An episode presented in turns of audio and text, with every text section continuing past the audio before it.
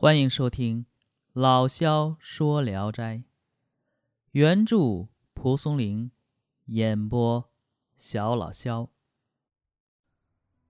今天讲的这篇名字叫《西湖主》，书生陈必教，字明允，燕地人。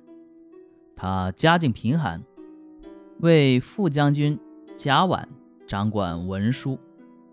他们泊船在洞庭湖边时啊，恰巧有一条扬子鳄浮出水面。贾婉射中了扬子鳄的背部，有一条鱼衔着扬子鳄的尾巴不放，便一起被捉获了。他们被锁在桅杆上，奄奄一息。扬子鳄的嘴一张一合的，似乎是在请求援救。陈必教动了恻隐之心，请求贾婉放了他们。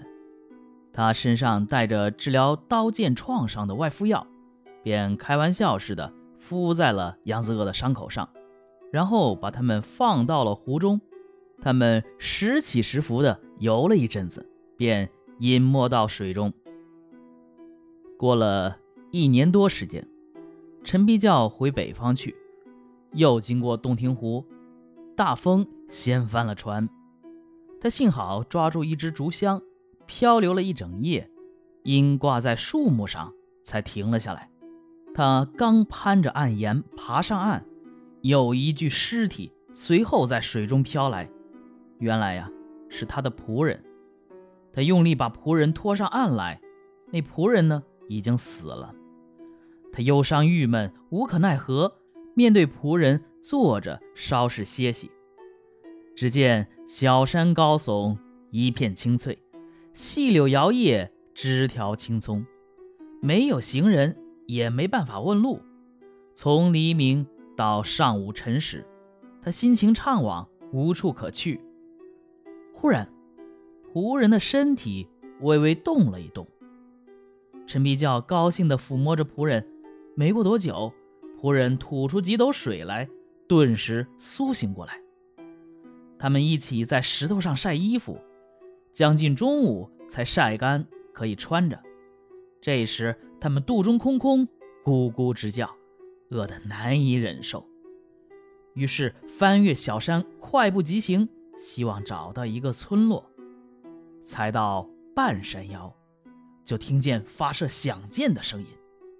正要辨别发箭的方向，便有两位女郎。骑着骏马前来，马蹄嘚嘚，像撒豆一般疾驰。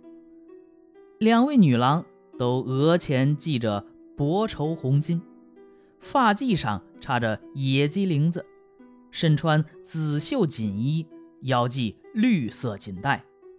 一人手拿弹弓，一人臂上套着青色皮袖套。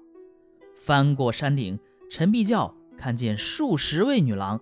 在荒草野树间打猎，个个都很漂亮，装束呢也完全一样。陈必教不敢再往前走。这时有个汉子快步跑来，看样子似乎是个马夫。陈必教便上前去问这是什么场面。马夫回答说：“哎，这是西湖公主在守山打猎。”陈必教讲述了自己的来历。并告诉马夫说：“他们二人很饿。”马夫拿出干粮给了二人，又嘱咐说：“不过你们最好马上远远躲开，冒犯公主大驾便是死罪。”陈必教心怀恐惧，急忙快步下山。在茂密的树林里，隐约显露出一片殿阁来。陈必教以为是寺院，近前一看。粉墙环绕，溪水奔流，朱红大门半开半闭，石桥直通门口。他扒门一望，只见楼台亭榭环绕着流云，比得上皇家花园，又似乎是高门大族的园林庭院。陈必教犹豫不决地走进大门，却见青藤爬满道路，香花扑面而来。他走过几折曲栏，又有另外一个院落，几十株垂柳在朱红的高高屋檐下浮动。山鸟一叫，花瓣齐飞，微风吹过幽深的花园，榆钱便纷纷飘落，景色赏心悦目，简直不是人间所有。穿过小亭，有一架秋千高耸入云，秋千的绳索静静下垂，四周杳无人迹。于是他猜想这里靠近闺房，心中害怕，没敢再往里走。一会儿。只听见马在门外腾跃，似乎还有女子在说笑。陈必教与仆人便在花丛中潜伏下来。没过多久，笑声渐近，就听见一个女子说：“今天打猎的兴致不高，猎物太少。”又有一个女子说：“要不是公主射落大雁，几乎白去了这些人马。”不久，几个身穿红装的女子。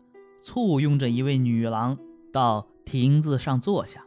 这女郎穿着短袖军装，大约十四五岁的年纪，环形的发髻浓密宛如云雾，腰肢纤细弱不禁风，用玉蕊琼花都不足以形容她的美貌。众女子有献茶的，有熏香的，就像云锦堆积，灿烂生辉。过了一阵子。女郎站起身来，走下台阶。一个女子说：“公主骑马很累，还能荡秋千吗？”公主笑着说：“能。”随即便有架肩膀的，有搀胳膊的，有提裙子的，有拿鞋子的，把公主扶上秋千。公主伸出雪白的手腕，足蹬尖头薄底坠珠的花鞋，像飞燕一样轻盈，脚下一蹬。便直入云霄，荡完秋千，把公主扶了下来。众女子说：“公主真是仙人。”便嬉笑着离去。陈必教偷看了许久，不觉心驰神往。等人生归于沉寂后，他走出花丛，来到秋千下边，流连不去，沉思默想。他看见篱笆下有一条红色的手巾。知道是众美女丢的，便高兴地放到袖子里。他登上亭子，见岸上摆着文具，便在手巾上题诗云：“雅戏何人拟半仙？分明穷女散金莲。广寒对里应相度，莫信凌波上九天。”题完诗，吟诵着这首诗，走出亭子。再按来时的路走，一道道大门都已上锁。陈必教主仆徘徊不前，无计可施，便回过头来，把这里的楼阁亭台几乎都游观了一遍。这个时候，一个女子突然进来，吃惊地问：“你怎么能到这里来？”